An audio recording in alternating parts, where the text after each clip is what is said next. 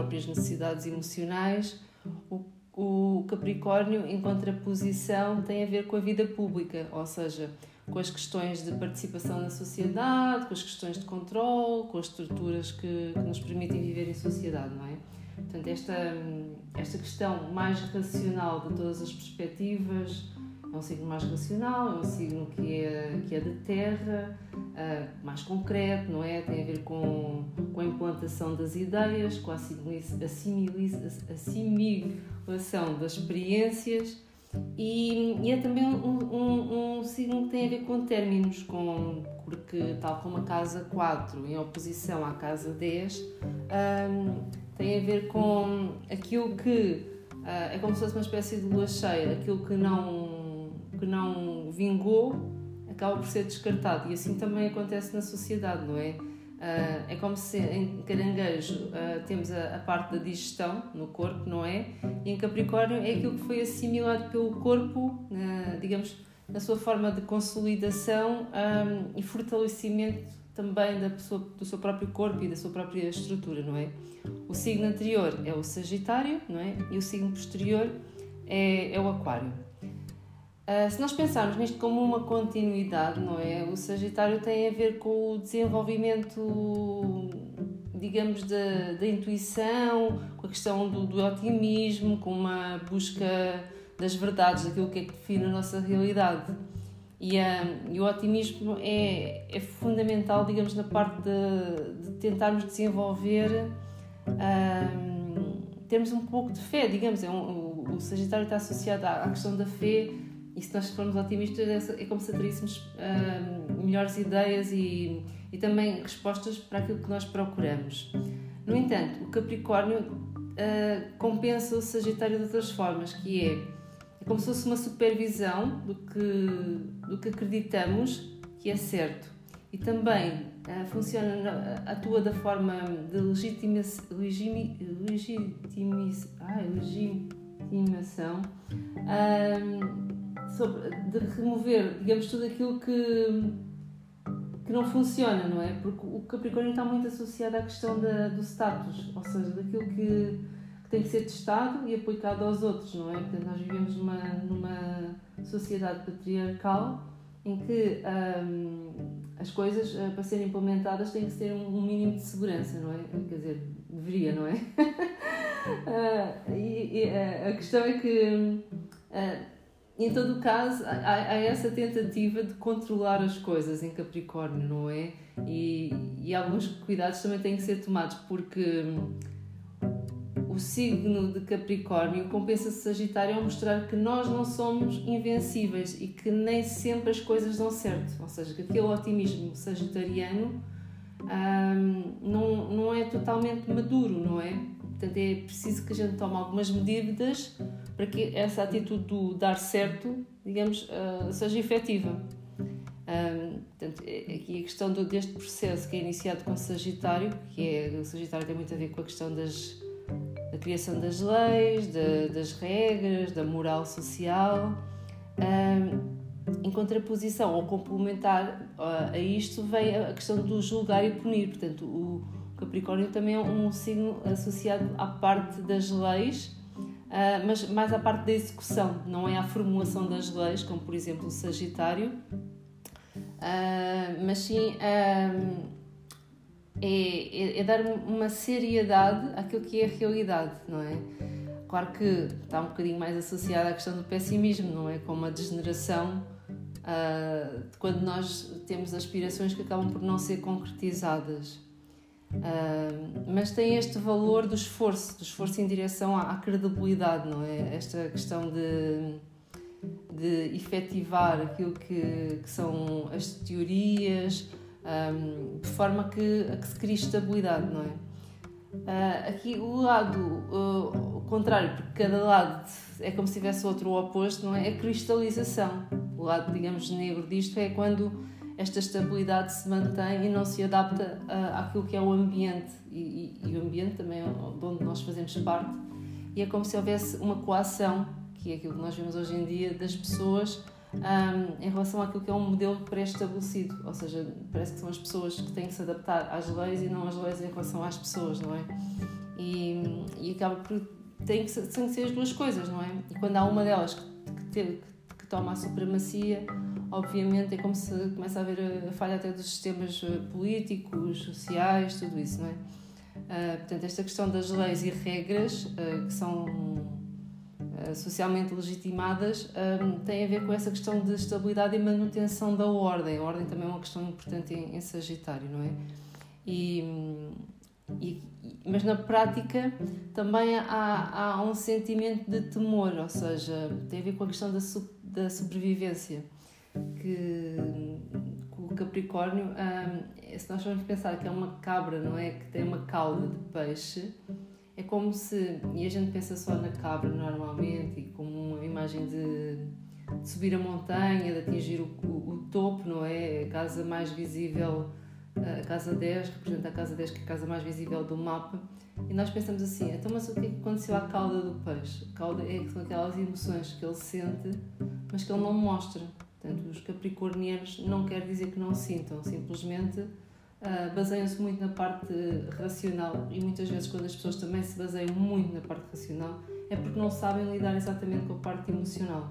Tá? Portanto, a parte emocional fica um pouco escondida. Não quer dizer que não exista, não é? Isso depois já vai depender do, do nível emocional de cada indivíduo, não é? Da maturação que cada um deles tem, não é? Uh, se nós pensarmos a nível de quadrúpede publicidades, hum, portanto, é, o Capricórnio corresponde à parte do status, a identidade social, não é?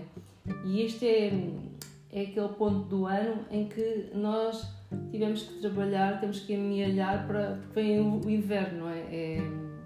É aquela questão tipo que eu tenho que ter ali seguro naquela altura, até lá tenho que ter ali seguro alguma coisa que mantenha a minha, a minha, a minha subsistência. Portanto, aqui também a questão do, poder também se aplica a Capricórnio, mas não exatamente. não são os mais poderosos, às vezes, que, que têm a primazia. Aqui o, mais poderoso são pessoas que tenham referências, são os mais antigos, são os, as pessoas mais experientes da comunidade. Ah, portanto, são aqueles que garantem a, a sobrevivência do grupo em tempos difíceis ou aqueles que determinam que a identidade do grupo um, possa se manter, não é? Uh, por, por, exemplo, um, em, em Caranguejo e Sagitário uh, está mais associado aos comportamentos. Aqui no caso do, do, do, Capricórnio, nós estamos mais ligados mesmo à questão do, dos costumes, não é? Portanto, aqui a questão de, de ir buscar hum, aquilo que é o antigo e, e, implementar isso não é necessariamente mau, não é? Porque o, o, antigo também tem a sua parte boa, não é? Um, portanto, é aquela fase do ano em que é necessária aquela organização para, para manter a existência, não é? E a primazia do grupo.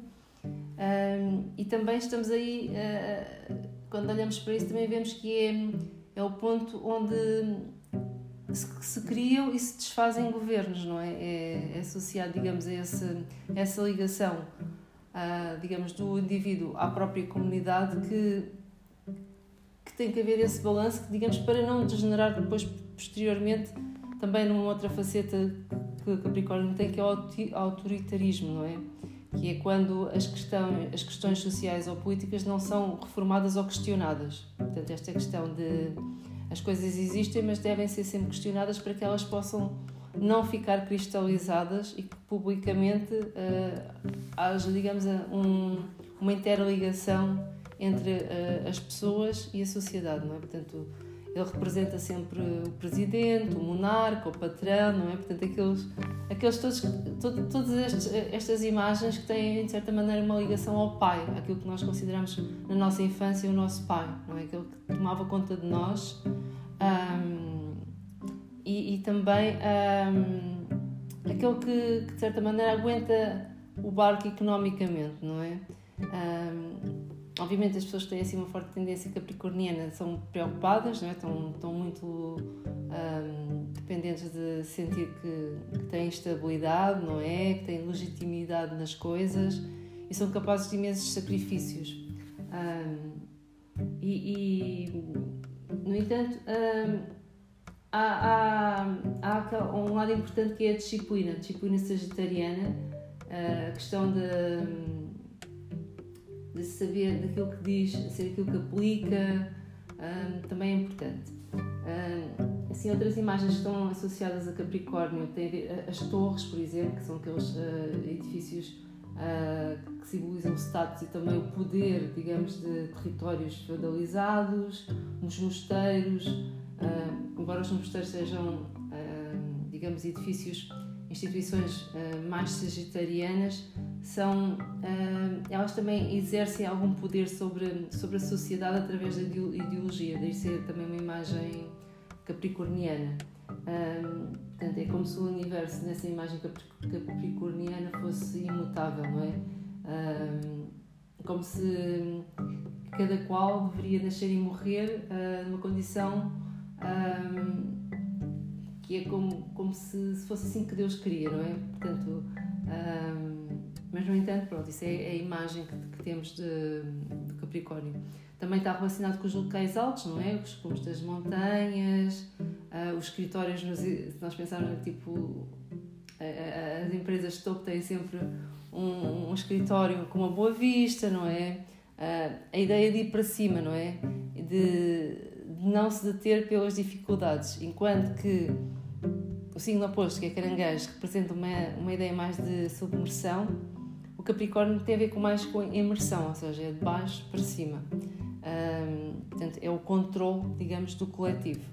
Portanto, a cristalização, a solidificação, a permanência, atingir metas, um, o coordenar ritmos, um, o controlar calor e energia, o, o não repetir apenas para o frio um, como perda, digamos, de, de enriquecimento, mas também um, perda de vitalidade. Portanto, um, é, é, é, é, aquela questão de, de, de, terra seca, não é? A terra seca que dá, que dá sustento, não é? Não é uma terra úmida. Apesar de eh, haver uma imagem de Capricórnio, uh, que é muito associada a à parte masculina e eu não concordo exatamente com essa imagem que é dada na astrologia porque eu acho que ele tem muito a ver com, com a anciã, com a mulher sábia, com a pessoa que, se, que olha e não precisa dizer e que sabe as coisas, não é? Sabe que sabe, não é? Um, e, e, isto, de certa maneira, leva-nos um, até à deusa que eu hoje trago aqui, que é Hecate, Hecate que é uma chamada deusa Trípolis, ela já existia ainda antes dos tempos helénicos, ou seja, antes da, da história grega, não é? De toda, de toda essa história que está para trás, não é? Da, da Grécia e de todos, digamos, esses templos do Olimpo. Ela já é uma deusa, digamos, ela é filha de titãs, não é? Ela tem uma história fascinante porque ela consegue conviver com, com, essa, com essa cultura e manter-se Obviamente ela foi muito denegrida pelo, patriar, pelo, pelo, pelo sistema patriarcal, não é? Que acabou por tornar simplesmente como a, a deusa das bruxas e ela não é isso. Não é? Também é, não é? Mas bruxas, se nós formos pensar o que é que significa bruxas, bruxas é mulher sábia, mulher religada com a natureza. Portanto, aqui a, a deusa Hecate é uma das deusas mais completas. Não é? Ela. A, ela estava relacionada então aos antigos titãs, que ainda são, digamos, prévios à existência dos deuses uh, do Olimpo, não é? E, e ela é muito até uh, ligada à questão de, da força, da religação da força entre os vários elementais, como se ela ligasse a terra, o mar, o submundo e o céu, como se ela estivesse ligada entre os vários níveis que existem constituem o nosso mundo, não é? E ela, e ela acaba por ser honrada também por todas as divindades, portanto, ela é muito devotada pela, pelas pessoas que praticam a religião da Wicca, não é? E, e também é, é designada pela deusa Tríplice, tal como a deusa da lua, não é? Ela tem as três facetas, ela tem como se ela representasse as três fases da mulher, que é a donzela, a, a, a mulher madura e, e a anciã. Portanto, uh, e, ela também tem aquele símbolo das três caras ou das, ou das três fases da lua. Portanto, como se fosse um crescente, a lua cheia ou a minguante. Apesar dela ser mais relacionada até com a lua minguante, não é? Portanto, quem é que era a deusa Hecate? Ela. Hecate representa aquela que age como lhe agrada ou aquela que fere à vontade. Portanto, apesar de, de ser assim uma descrição um bocado estranha, um, Zeus concedeu-lhe, apesar de ela, ela já ser pré-existente a Zeus, o poder de negar ou conceder desejos. Um, e, e ela é como se fosse a provedora de bens ou favores, ou seja, ela vive um pouco afastada, digamos, deste mundo glamouroso dos deuses. Um, é uma deusa que vive lá sozinha e está relacionada até com, com, com estar assim em cavernas, com viver na floresta. E, e ela é, é, é, como se ela parece sempre representada como se caminhasse uh, pelos bosques da Grécia Antiga, com tochas brilhantes nas mãos, como se ela, ela, também está muito relacionada com esta questão de iluminar as almas um, e acompanhada sempre por cães, por cães do guarda. Tá? Um, depois já vamos ver que ela também. Um, que ela, que ela, também se relacionava com os animais da noite, que ela estava muito. era como se conversasse com as árvores, com os lagos, com os rios, com o mar e com a lua. E ela também era possuía a força para mover a lua. Portanto, esta questão de, mover a lua, a lua é, é um lado muito feminino, não é? A lua representa aqui o, a parte feminina do, do par dual sol masculino, lua feminino, não é? Portanto, se ela move a lua, ela move, digamos, estes nossos instintos mais maternais.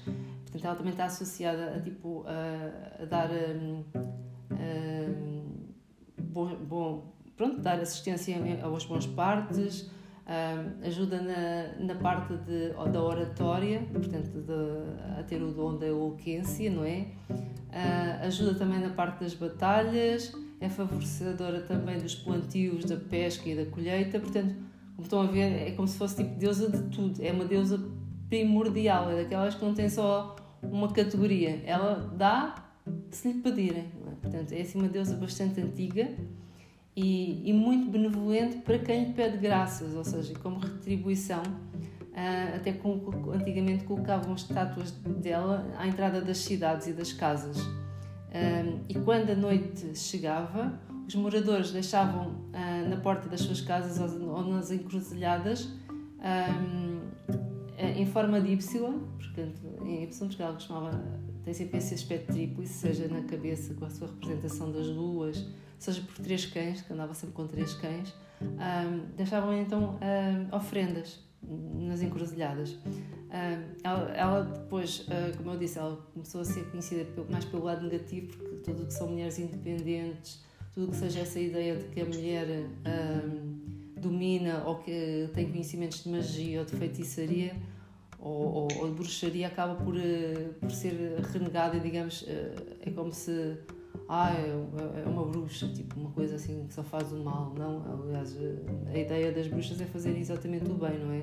Depois há é aquela questão de que, como elas são maltratadas, começa a haver estas questões das guerras e de e delas também uh, responderem de uma forma não não não tem a ver com a energia primordial dela, não, é? dela, não é? Portanto, um, cada uma das suas cabeças representa a lua crescente, não é? Cheia e minguante, não é? E é como se aparecesse assim, tipo, numa tiara, não é? Nas mãos tem um par de tochas, não é? Eh, uma chave e uma adaga. Portanto, são estes os símbolos que estão relacionados com ela, não é? E, e, quando ela viaja, ela normalmente é acompanhada também por uma coruja, que é também uma expressão da sua sabedoria. Se nós formos ver, todos estes símbolos são muito. como se fosse um conjunto de uma data de símbolos, não é? Todos, assim, quase a coruja, que é, por exemplo, que era da, da Paula Zantena, não é? a foice, que era do, do, próprio Saturno, não é? Portanto, é, é como se ela tivesse tipo uma, uma, uma, uma, uma linha de ferramentas em que ela consegue resolver tudo, não é? Portanto, porque ela é das mais antigas. E ela também está relacionada com com acompanhar uh, espíritos, fantasmas, almas penadas, digamos, a transitar para o outro mundo, que isso também acaba por ser uma simbologia que já vem do tempo do Egito, não é? Em que havia sempre algum, algum, algum deus, não é? Que, que conseguia, quando a pessoa transitava, que acompanhava, digamos, para o, para o sítio onde, onde deveria repousar a sua, a, a, a, sua, a sua alma, não é?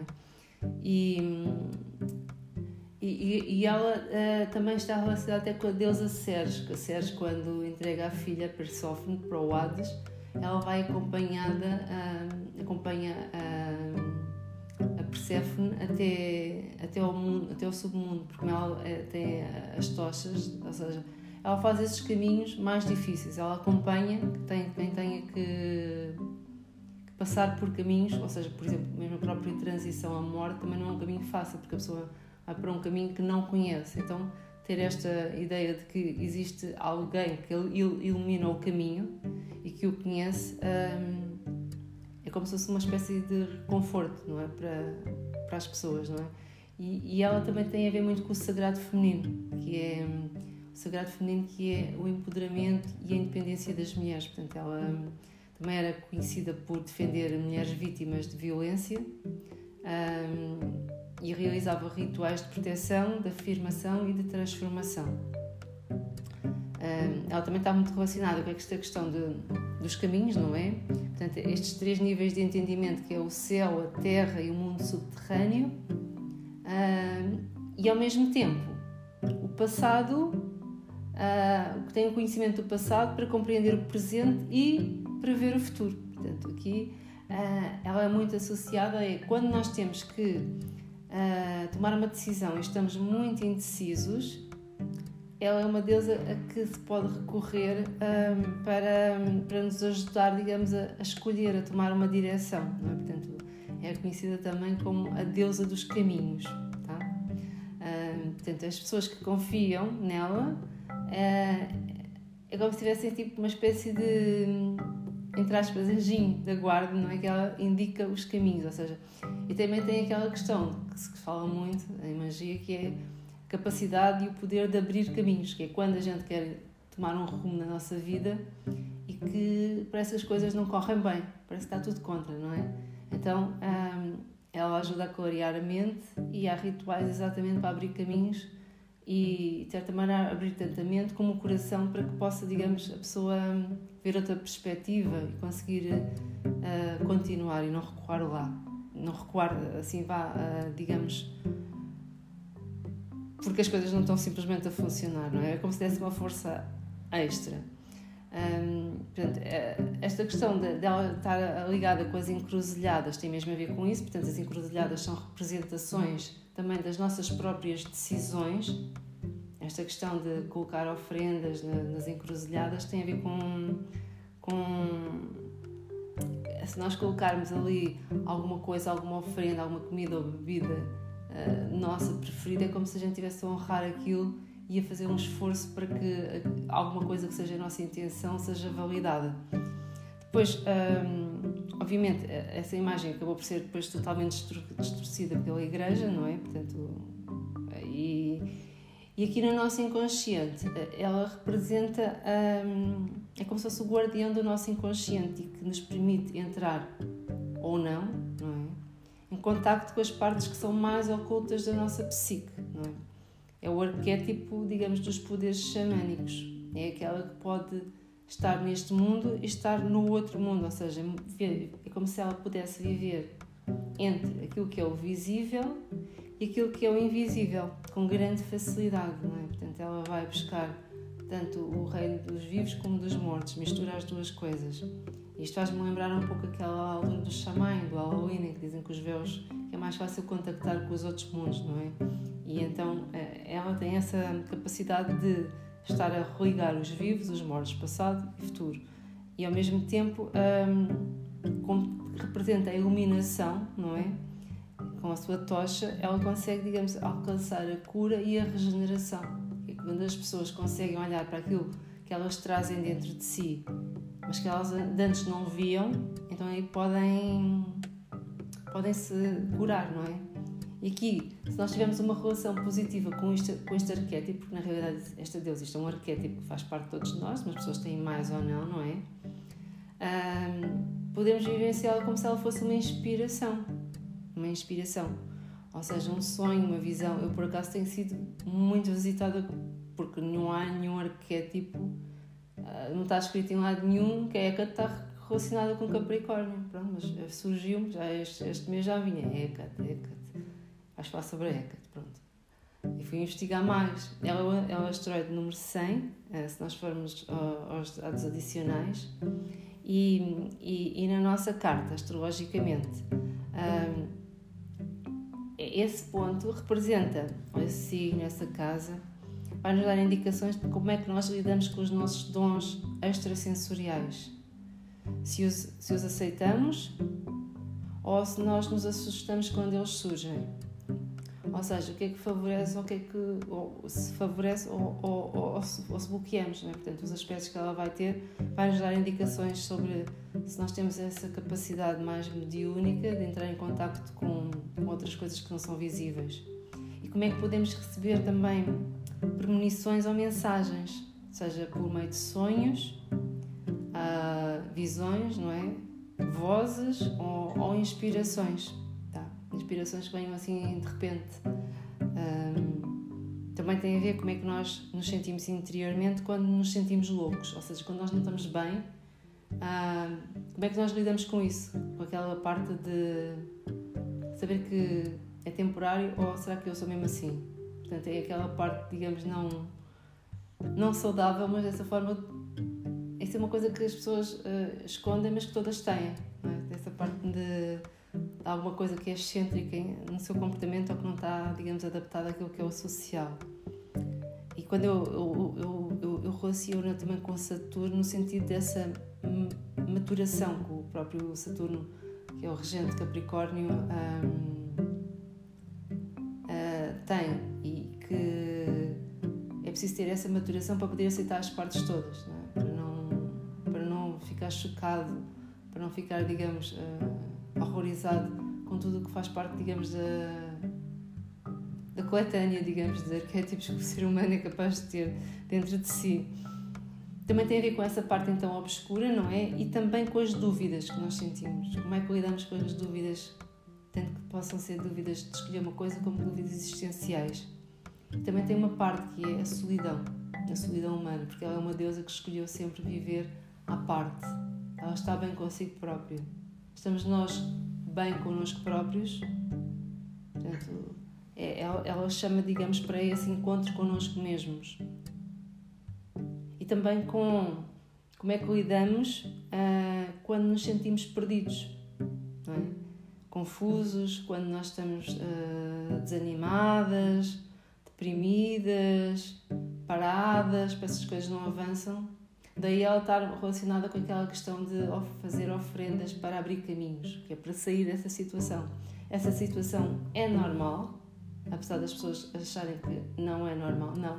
Os ciclos na vida têm ciclos de avançar, parar, uh, integrar, uh, depois ajustar, para depois poder continuar.